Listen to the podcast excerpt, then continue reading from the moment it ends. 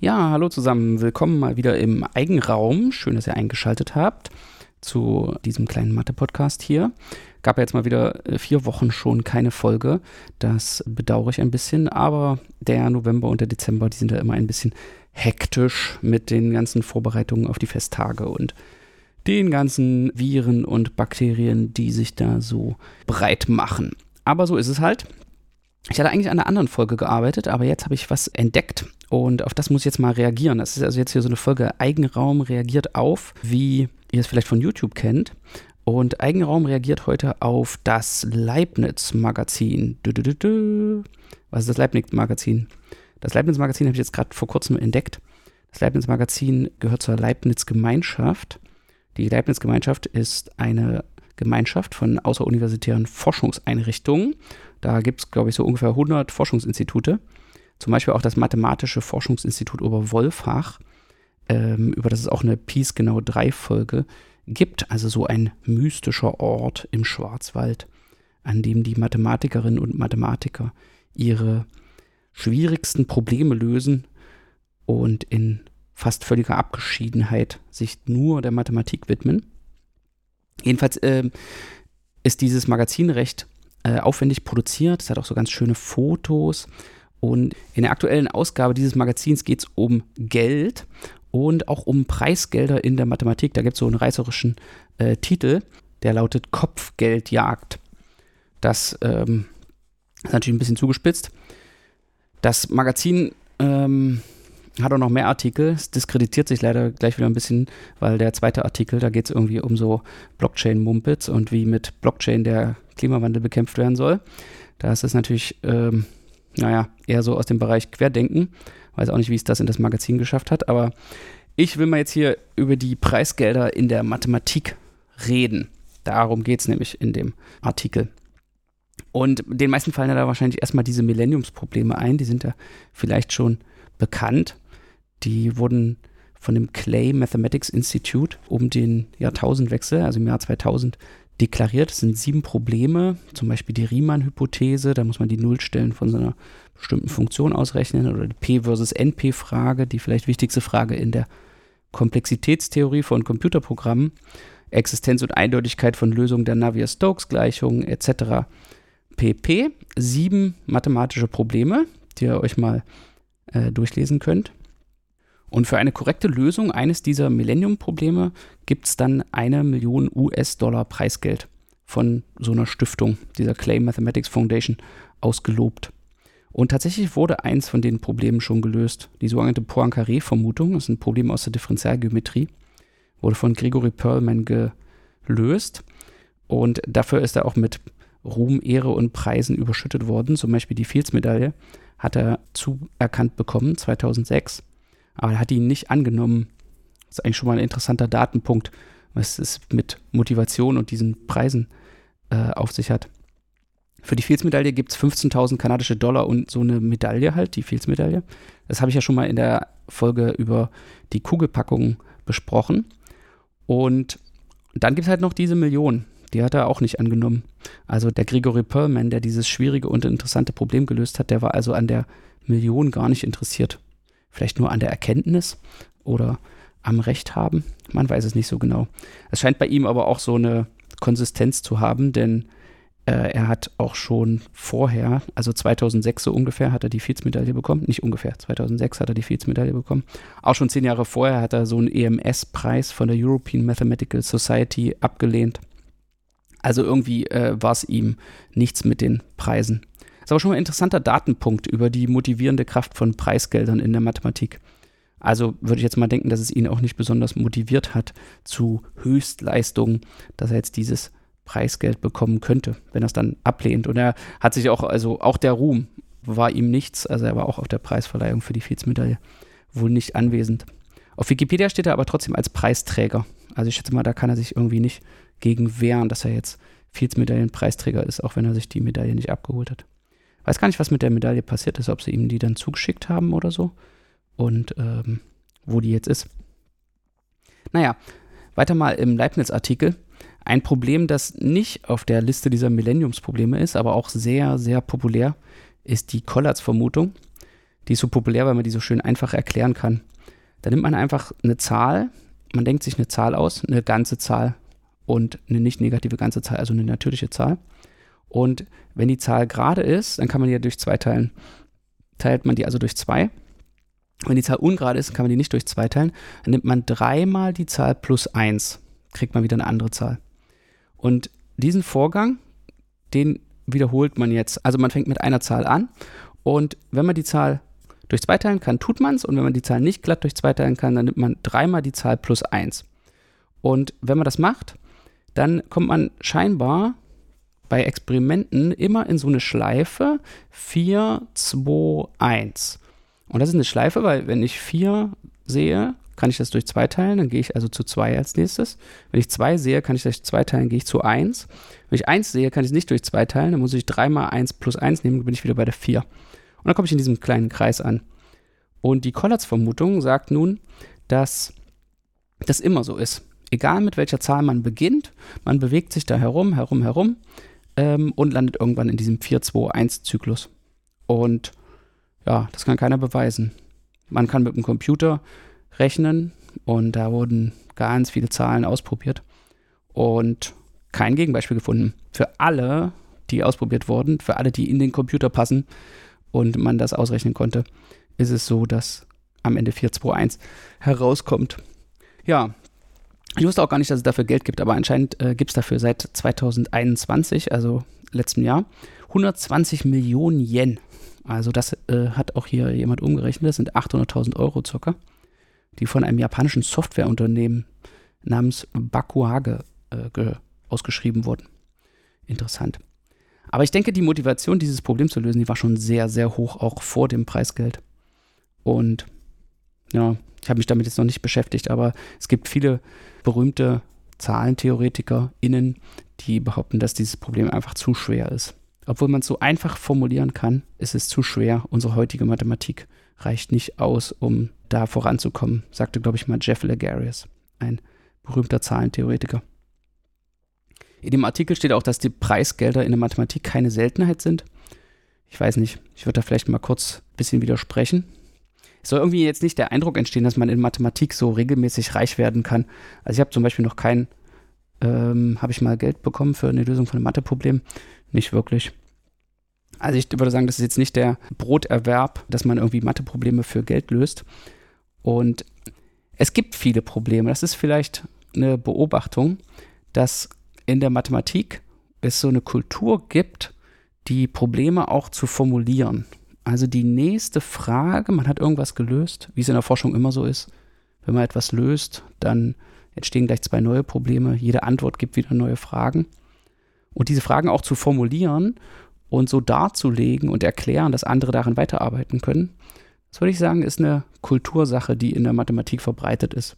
Hängt natürlich auch ein bisschen von dem Teil der Mathematik ab, in dem man unterwegs ist. Die Kombinatorik und Algebra tun sich da vielleicht mehr hervor als andere äh, Gebiete. Wir schreiben gerne Fragen auf und wir freuen uns, wenn andere über die gleichen Fragen nachdenken. Dass man so sein Problem geheim hält, bis äh, man es selber gelöst hat, weil man Angst hat, dass jemand anders einem zuvorkommen könnte, ist ungewöhnlich. Man könnte fast schon das Gegenteil behaupten. Also es gibt so Geschichten, dass Mathematiker innen erzählen, dass nach ihren Vorträgen sich mal wünschen würden, dass die Leute Fragen zu den Vorträgen haben, obwohl die Fragen meistens einleiten, dass sie etwas über ihre eigene Mathematik erzählen wollen. Ein befreundeter Mathematiker erzählte immer gern die Anekdote, dass äh, er mal einen Vortrag bei der NSA, der Security Agency, also dem Geheimdienst der USA, gehalten hat. Und äh, das war der beste Vortrag, das war die beste Diskussion äh, hinterher, weil endlich mal die Leute, die nach dem Vortrag Fragen gestellt haben, nicht immer nur über ihr eigenes Zeug erzählt haben, die Fragen genutzt haben, um über ihr Zeug zu erzählen, sondern die haben nichts über ihr Zeug erzählt, diese ganzen Geheimagenten, sondern die wollten wirklich was von ihm wissen. Und äh, das fand er ganz gut also wie dem auch sei, abseits von der NSA gibt es, würde ich sagen, eine Kultur der Offenheit und man formuliert die Probleme. Und dann kristallisiert sich natürlich irgendwann heraus. Also man formuliert Probleme und dann ist das tägliche Tun. Also man sucht die Probleme durch, arbeitet sich daran ab, macht hier Fortschritt, macht da Fortschritt. Und manche Probleme erweisen sich irgendwie als zu hart, als zu schwer. Und die kristallisieren sich dann so über die Jahre heraus und das sind diese großen offenen Vermutungen. In der Mathematik wird ja immer an diesen uralten Vermutungen gearbeitet. Und der erste Schritt, den so eine Vermutung dann in ihrem Leben macht zur Berühmtheit, ist, äh, dass sie vielleicht einen Namen bekommt. Ja, da heißt es sozusagen die Twin Primes Conjecture oder was für Namen da auch immer passen. Manchmal sind auch dann Namen von Personen an diese Vermutungen angeheftet.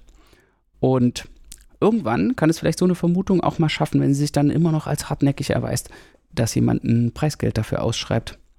Aber das ist irgendwie, das ist schon eine Seltenheit. Man kann nicht behaupten, dass in der Mathematik alle Probleme, alle wichtigen Probleme mit Preisgeldern oder so Preisschildchen versehen werden. Im Artikel wird noch erwähnt, dass es 250.000 Dollar für das Finden einer Primzahl mit mehr als einer Milliarde Dezimalstellen geben soll. Davon hatte ich vorher auch noch nichts gehört, aber das ist interessant, weil das Problem klingt erstmal so, als äh, müsste man nur darauf warten, bis die Computer schnell genug sind. Aber wahrscheinlich, wenn man dann darüber nachdenkt, eine Milliarde Dezimalstellen, dann äh, ist es auch doch irgendwie zu weit draußen, um einfach darauf zu warten, bis Computer das können. Also beziehungsweise bis es einen Computer gibt, der weniger als 250.000 äh, kostet und das kann. In dem Artikel kommt übrigens auch Gerd Hüsken, der Direktor des Mathematischen Forschungsinstituts Oberwolfach, zu Wort. Der behauptet selbst Laien, genauso wie Profimathematiker, sind eigentlich am Recht haben interessiert, also so eine Art Eitelkeit. Das Geld erhöht also nur den Eitelkeitsfaktor, also das Geld, ein Preisgeld, was auf ein großes Problem ausgeschrieben ist, erhöht die Sichtbarkeit dieses Problems und damit die Eitelkeit, die damit verbunden ist oder das Recht haben, Potenzial, das damit verbunden ist, das Problem zu lösen. Also vielleicht ist das Geld nur so eine Art Mediator, dass das Problem noch mehr Aufmerksamkeit erregt und man dann äh, noch stolzer behaupten kann, dass man etwas sehr Wichtiges gelöst hat, weil eben dieses Geld dem Ganzen solche Bedeutung verleiht. Also die ganzen Spinner und Querdenker, die irgendwie an Universitätsdepartments Lösungen von irgendwelchen Problemen einreichen, denen scheint es schon um die Eitelkeit zu gehen. Meistens wollen die eben Aufmerksamkeit. Aber es gibt auch noch andere Preise außer Ruhm und Geld. Historisch gibt es nämlich zum Beispiel auch Essen, wenn das keine Motivation ist. Es gibt zum Beispiel das berühmte Beispiel der sogenannten Lemberger Schule. Lemberg äh, ist der Name einer Stadt, die heißt heute Lviv und liegt in der Ukraine. Und in den 90er, 1930er Jahren gab es da eine Mathematikschule, die die Funktionalanalysis, glaube ich, sehr geprägt hat. Und die hatten so ein Problembuch. Die trafen sich da immer in einem Café, das äh, schottisches Café genannt wird, und tranken wahrscheinlich mächtig Alkohol und diskutierten über die Probleme, die sie hatten. Es hört sich also, was man so liest über dieses, diese Schule dort, äh, war das zwar sehr produktiv, hatte viele Probleme, aber es riecht, riecht auch irgendwie so ein bisschen nach toxischer Männlichkeit. Also da war jedenfalls äh, Trinken, Essen und Rumprahlen angesagt. Und die hatten ja so ein Buch, das schottische Buch, benannt nach dem schottischen Café. Das schottische Café war eigentlich so ein Wirtshaus, ja, eine Spelunke, würde ich mal sagen. Und äh, da waren nicht nur die Probleme durchnummeriert, also da standen die Probleme drin, die es zu lösen galt. Und äh, die waren nicht nur durchnummeriert, sondern die wurden dann auch mit Preisen versehen. Aber die Preise waren dann Naturalien, also zum Beispiel ein Schinken oder Kaviar, Alkohol natürlich. Oder auch einmal eine lebende Gans. Da gibt es eins von diesen Problemen, ich habe jetzt die Nummer vergessen, auf das eine lebende Gans ausgeschrieben war, die auch irgendwie 30 Jahre später dann noch vergeben wurde. Einer der bekanntesten Problemsteller war vielleicht der ungarische Mathematiker Paul Erdős, der auch so eine Art Reisemathematiker war. Man sagt ihm nach, und das stimmt auch, dass er jahrelang keinen Wohnsitz hatte und nur im Zug von Konferenz zu Konferenz oder Besuch zu Besuch arbeitete. Und der klassifizierte Probleme mit Geld nach ihrer Schwierigkeit. Er sagte dann so Sachen wie, das ist ein 50-Dollar-Problem oder das ist ein 100-Dollar-Problem und so weiter. Es gab auch ein 1000-Dollar-Problem für ihn. Und dieses 1000-Dollar-Problem, das hatte ein weiterer ungarischer Mathematiker namens Semeredi dann gelöst und hat dafür nicht nur die Fields-Medaille, sondern eben auch noch 1000 Dollar bekommen. Generell kann man sich ja mal fragen, ob so Wettbewerbe vielleicht irgendwas Motivierendes haben. Es gibt ja die internationale Mathematik-Olympiade, aber es gibt auch noch äh, kleinere Wettbewerbe in Mathematik. Und wenn man mal in andere Bereiche guckt, also ich glaube zum Beispiel Bioinformatik oder Sachen, die mit Machine Learning zu tun haben oder so, da gibt es schon eine gewisse Wettbewerbskultur. Aber vielleicht ist es auch nur eine Möglichkeit, viele Leute für eine Sache zu interessieren, die man irgendwie gelöst haben will.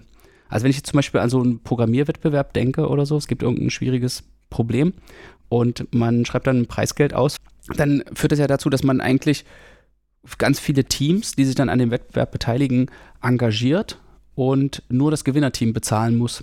Also eigentlich ist so ein Wettbewerb, äh, wenn man es schafft, da eine gewisse Aufmerksamkeit zu erregen, eine Möglichkeit, Lohnkosten zu sparen.